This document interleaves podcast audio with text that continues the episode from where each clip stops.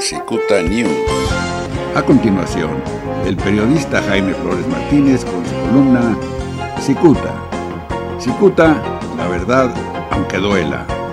Viernes 28 de agosto del 2020, en la columna Cicuta, Querendón. Alimentado su autoestima por los elogios diarios del gobernador del estado, el secretario de Salud de Baja California, Óscar Alonso Pérez Rico, deberá explicar la denuncia penal presentada en su contra el lunes de la semana pasada. Perdónenlo, pobrecito, nos quiere mucho. Ramón Alejandro Treviño Ábalos, un empresario de Ensenada, acusó el pasado día 17 ante el Ministerio Público del Foro Común al doctor Perrico por el delito de fraude y lo que resulta.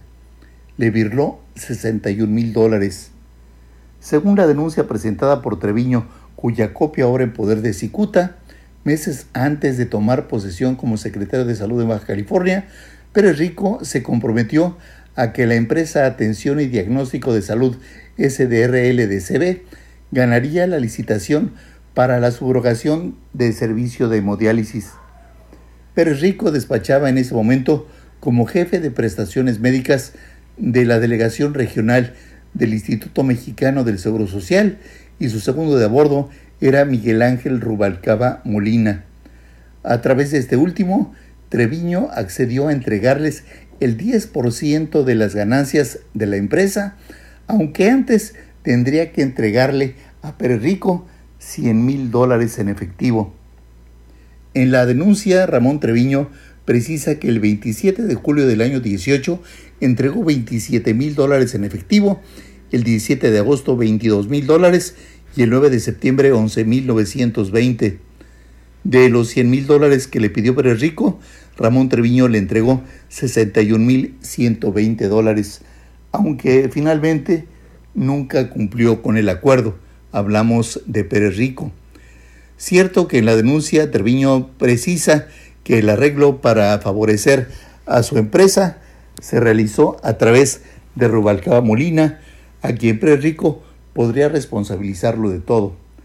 Sin embargo, este último, el doctor Rico, cometió el error de ventilar el acuerdo con Rubalcaba a través de WhatsApp, donde este último le externa su desesperación y le pide apoyo económico para ganar tiempo. Cicuta tiene copia de esas conversaciones.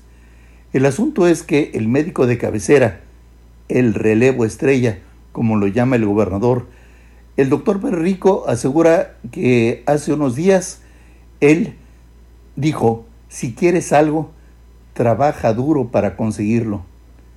Cierto que este hombre se ha mostrado incansable durante la pandemia del coronavirus, aunque debe entender que el asunto descrito, sobre todo, debió atenderlo al conocer que Treviño lo había denunciado. Si bien Pérez Rico emigró del Seguro Social para convertirse en titular de, la salud del Estado, también es cierto que debió regresar las entradas si no podía cumplir con lo acordado.